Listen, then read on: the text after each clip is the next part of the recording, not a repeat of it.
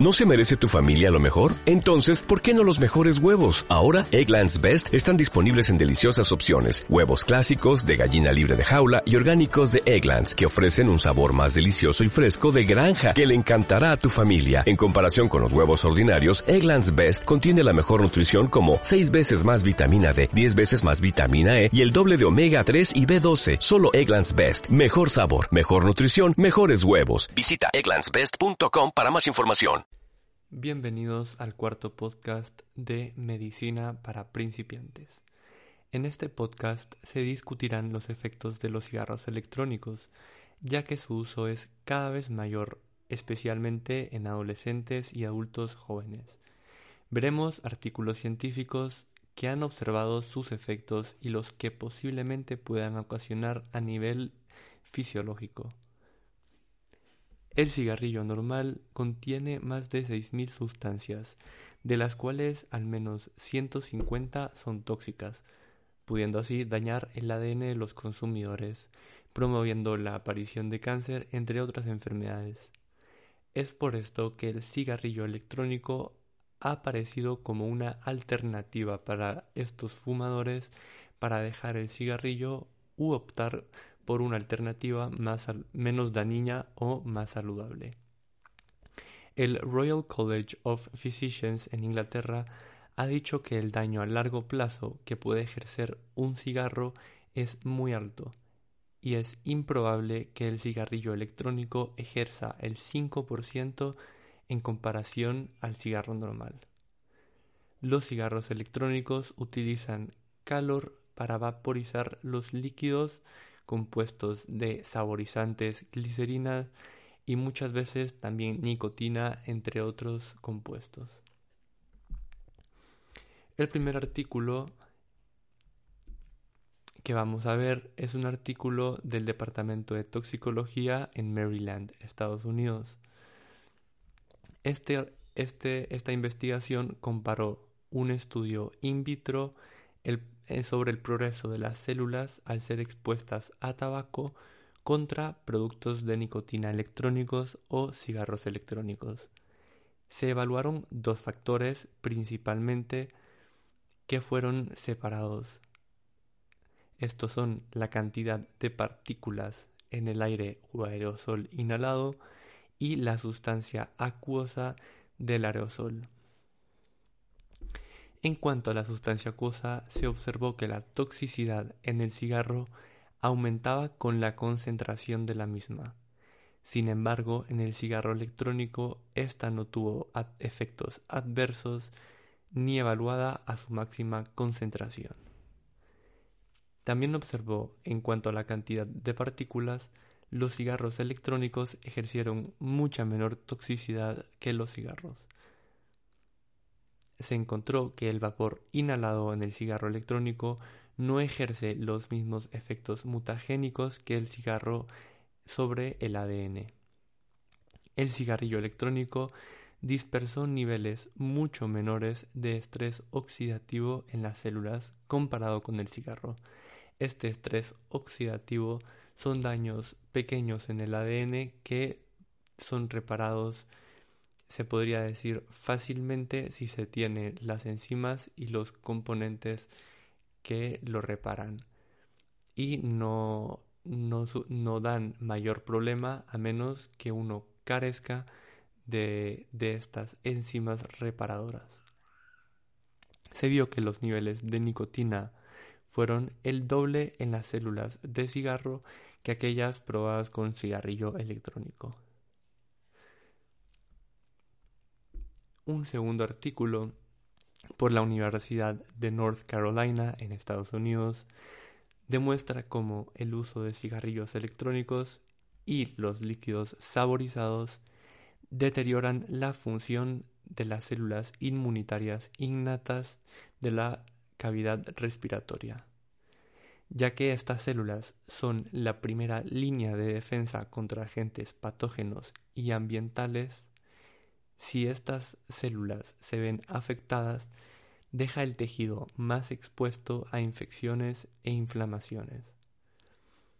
La investigación se basó en los efectos de varios líquidos saborizantes de cigarros electrónicos sobre los macrófagos alveolares, neutrófilos y natural killer. Estos tres tipos celulares, como dijimos antes, son la primera línea de defensa que tiene nuestro aparato respiratorio contra agentes externos.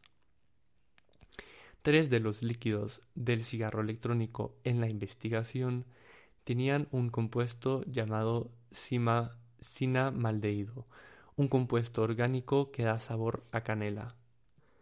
Este compuesto tuvo efectos inmunosupresores que aumentaba según la dosis administrada.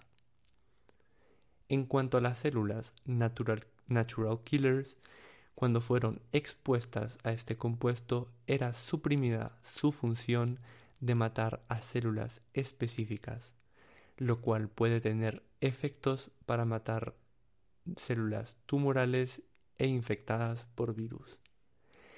La investigación a su vez demostró que fumar cigarros electrónicos está asociada a la supresión de genes inmunes en la mucosa nasal de los voluntarios, aunque no se puede determinar los cambios específicos que se tiene a corto o largo plazo. Un tercer artículo por la Universidad de Oklahoma vio que el cigarro hace mucho más daño al ADN que los cigarros electrónicos. Sin embargo, los daños oxidativos al ADN, que pueden ser muy mutágenos, son muy similares entre el cigarro y el cigarrillo electrónico. Finalmente, el cigarro electrónico vio que se disminuía una enzima importante para reparar estos daños oxidativos en el ADN por lo que este tercer estudio concluye que se necesitan estudios posteriores que logren observar los daños a largo plazo de los cigarros electrónicos. Finalmente, un cuarto artículo por la Universidad de California en Estados Unidos declaró cómo los cigarros electrónicos pasan por una serie de calentamiento para vaporizar y luego, al enfriarse, pueden liberar pequeñas partículas metálicas al líquido eh, vaporizante. Y esto entra junto al vapor inhalado o al aerosol inhalado en la persona.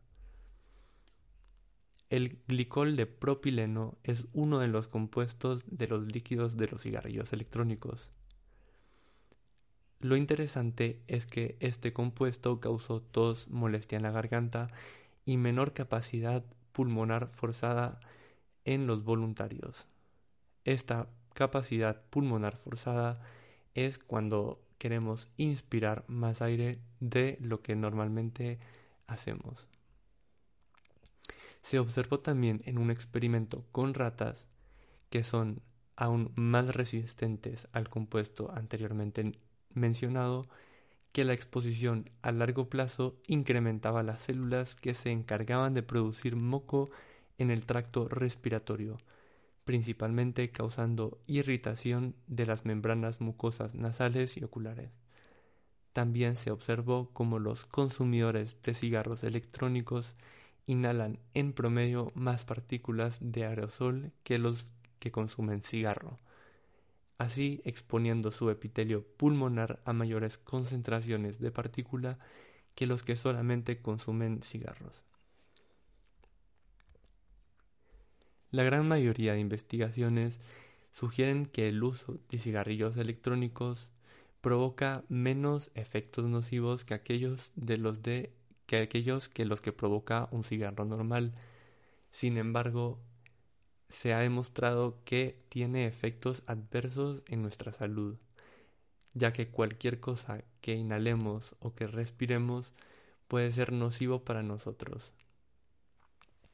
Así, estos productos son muchas veces considerados como una alternativa para dejar de fumar cigarro, pero no deben ser tomados ni como uso recreativo ni como uso eh, medicinal, si se puede ver también de esa manera. Estos efectos pueden incluir riesgos en la cavidad oral, nasal, faringe y esófago.